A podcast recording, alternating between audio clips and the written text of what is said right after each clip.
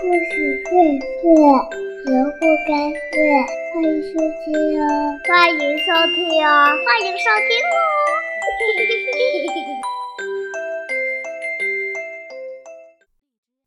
亲爱的小朋友，你知道狼饿的时候想干什么吗？今天呢，东子老师就给大家带来一本故事，名字叫做《狼饿的时候》。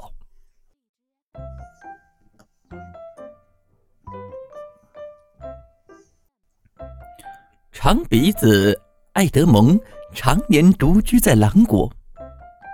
这个星期天，他拿着一把刀离开了森林深处的家。他想要痛痛快快的吃上一顿兔子大餐。哦，对了，不要普通的圈养兔，绝不。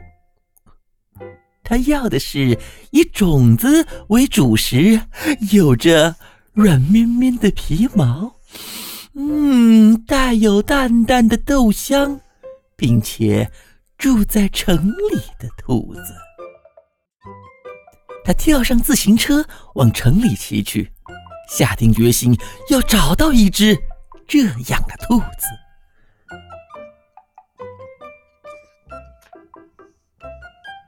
他来到一栋大楼前，扫了一眼门铃上的名字。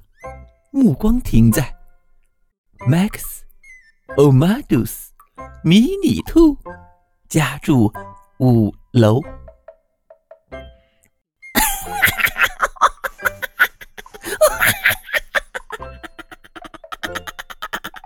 爱德蒙很开心，他按下电梯按钮，身上还带着那把锋利的刀。叮当。在电梯里，他要整理起蝴蝶领结，因为就算是一只爱吃的狼，也不能忘了优雅。可是，他却把刀忘在了电梯里。叮当，三楼的火鸡太太刚好从蛋糕店回来。哦，有一把刀，正好用来切蛋糕。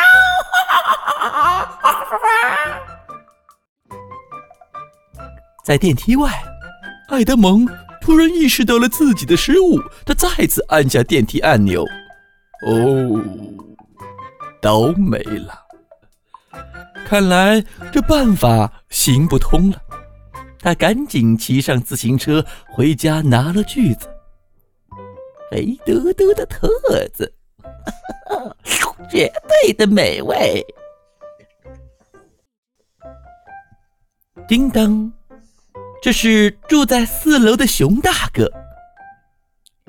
哦，先生您好，您是新邻居吗？呃，不，呃，是是是是是的。艾德蒙面不改色的说了谎。哦，那欢迎您搬到这栋大厦。您拿的不是锯子吗？没错。您要用它做什么呢？呃，锯兔哦，不不不，嗯，锯柏树。那么，如果今晚跟您借用，呃，会不会耽误您呢？顶楼有个篱笆，我需要锯掉。那就拿去用吧。唉，太让人生气了。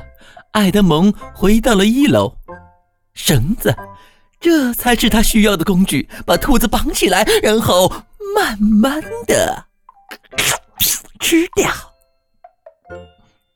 一眨眼的功夫，艾德蒙又骑着自行车回来了。他觉得越来越饿，越来越饿。哼，一定是运动造成的。叮咚，电梯里。一只臭鼬抱着一只大包裹。您好，是新来的邻居吗？哦，是的，是的。埃德蒙咕哝了几声。哦，很高兴认识你。哦，你手上拿的是绳子吗？啊，是的。可以送给我吗？我抱着个大包裹，哦，实在是太吃力了。看得出来，那行行吧。因为太开心了，臭鼬悄悄的放了一个屁。嗯爱德蒙决定走下楼梯去，电梯里的空气变得有点儿呃啊，实在是太难闻了。算了算了算了，他很快回到家，拿了最大的锅，把兔子丢进锅里，然后整只吃掉。啊，对对对对，就这样。爱德蒙气喘吁吁的回到大楼。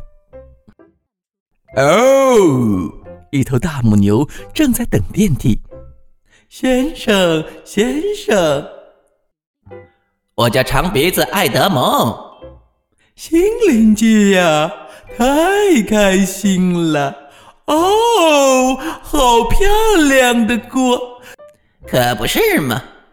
既然咱们是邻居，那如果不麻烦的话，您愿意把锅借给我用吗？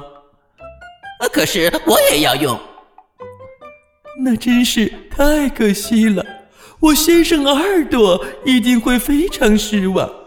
哦，不过没关系，您能亲自向他解释一下好吗？哦，这样啊，哦，那借给你吧，拿去用吧。呃，可恶，可恶，可恶，真是可恶，真是太可恶了。好吧，那就直接烤着吃，连皮毛和耳朵都不用掉，整个放在烤架上。这回爱德蒙在自行车后绑了一个拖车，再次出发了。叮当！哦，眼前是拿着火柴盒的米雷特小姐。米雷特。和爱德蒙一样，都是狼。啊，好优雅的男士，您住在这里吗？和父母一起吗？嗯，哦，我自己住。爱德蒙结结巴巴的回答。太好了，迷人的米雷特小姐继续说：“哦，天哪，这不是烤肉架吗？”我刚好需要，谢谢您，友善的狼先生。希望很快再见到您。我要生吃了它，涂点酱料就行。爱德蒙顺利的来到五楼，没有遇到任何的邻居。兔子的门上贴着一张小小的便条，上面写着。我在顶楼，兔子。亲爱的兔子，我要上去吃了你呀！于是，爱德蒙上了五楼，打开了门。哟，是我们的新邻居呀！快来加入我们吧！